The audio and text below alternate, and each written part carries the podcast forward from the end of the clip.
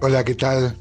Damos eh, gracias a Dios y gloria a Dios también de que un día más podemos estar juntos reflexionando sobre la escritura. Hoy vamos a comenzar el capítulo número 7 este, de Romanos. Ustedes saben bien que la división en capítulos y versículos, si bien es una bendición tan grande para nosotros, si no estaríamos como los apóstoles que decían, como la ley dice en cierto lugar, así la citaríamos.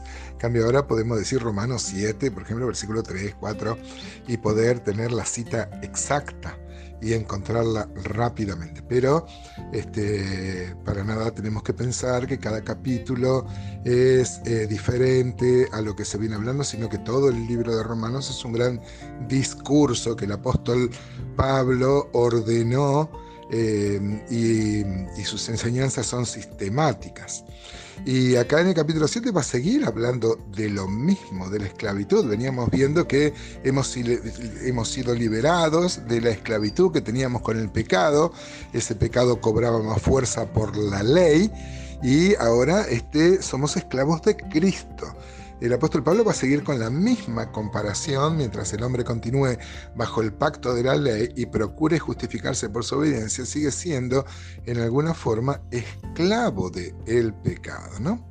Este, solo por eso la figura que va a usar acá este, de el pacto que tenemos con el Señor es un pacto de gracia y va a ser una alusión a una analogía con el matrimonio.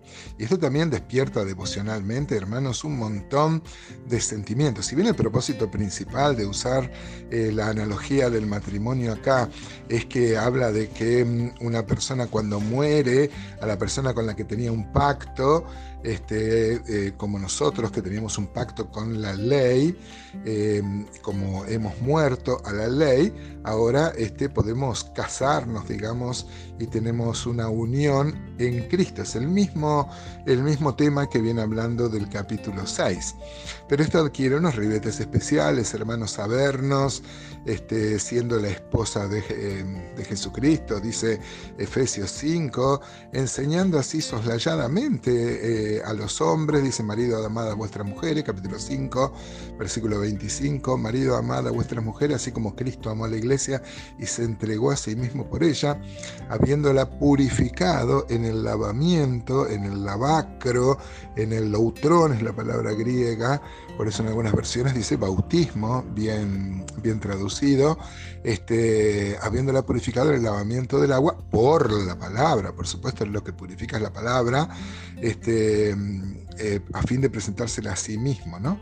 Como una iglesia gloriosa que no tuviese mancha, ni arruga, ni cosa semejante. Y luego va a decir que nosotros somos miembros de su carne y de sus huesos. Esto eh, renueva nuestro pacto espiritual, hermanos, pensar en esto, que Cristo es nuestro esposo y nosotros le pertenecemos legalmente y estamos en una unión como el matrimonio es una unión, no son dos personas, sino una.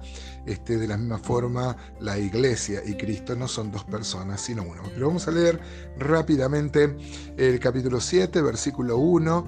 Dice, ¿acaso ignoráis, hermanos? Pues habla a los que conocen la ley que la ley se enseñorea del hombre, o sea, tiene dominio, entre tanto que éste vive. Porque la mujer casada está sujeta por la ley al marido mientras éste vive, pero si el marido muere, ella queda libre de la ley del marido. Así que si en vida del marido se uniere otro varón, será llamada adúltera. Pero si su marido muriere, es libre de esa ley, de tal manera que si se uniere otro marido, no será adúltera. ¿No es cierto? Por supuesto. Así también vosotros, hermanos míos, habéis muerto a la ley mediante el cuerpo de Cristo, para que seáis de otro, del que resucitó de los muertos, a fin de que llevemos fruto para Dios, porque mientras estábamos en la carne, las pasiones pecaminosas que eran por la ley obraban en nuestros miembros llevando fruto para muerte, como habíamos reflexionado en el capítulo anterior.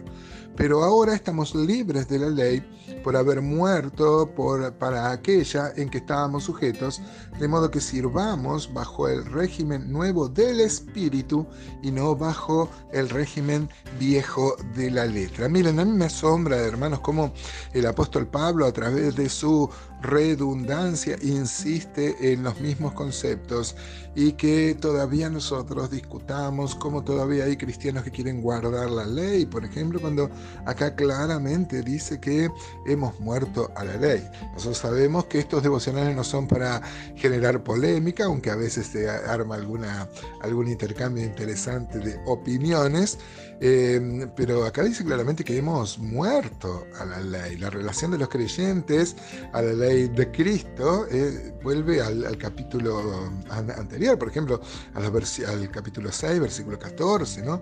de que los creyentes no estamos bajo la ley, sino bajo la gracia. El apóstol acá enseña cómo ese cambio se opere, qué consecuencias santas resultan de él, ¿no? Así también nosotros, ¿no es cierto?, que hemos muerto a la ley, ya no tenemos ese dominio sobre nuestra vida, esa autoridad sobre nuestra vida hemos muerto a la ley. Entonces, como en una viudez se rompe este, esta obligación legal, ahora la mujer viuda, por ejemplo, puede ir y casarse con otro hombre.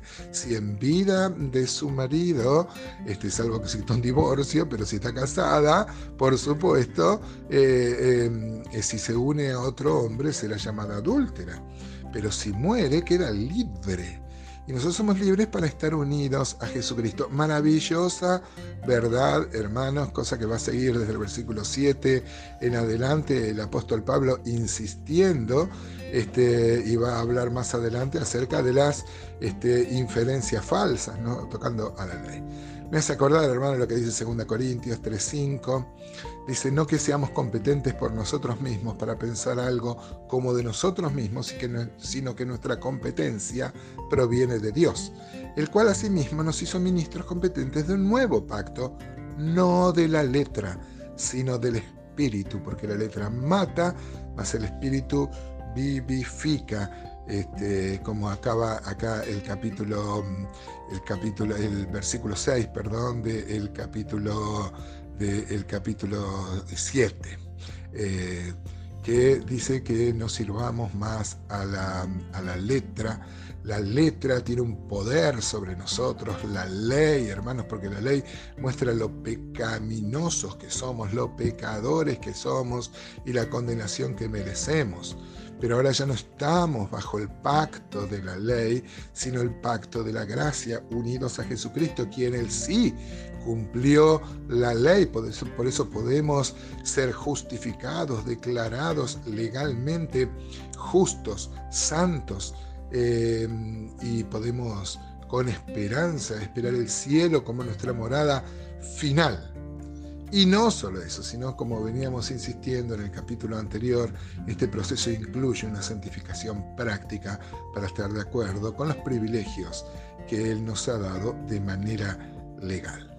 Una vez más reflexionamos, hermanos, en nuestra relación con el pecado, cómo es tu relación con el Señor, como la de una esposa hacia un esposo, así de fieles, así de fieles como debería ser una esposa con un esposo, ¿no? ¿Qué tal? ¿Cómo anda nuestra fidelidad a Cristo, nuestra fidelidad al pacto de la gracia y nuestro pacto de santidad?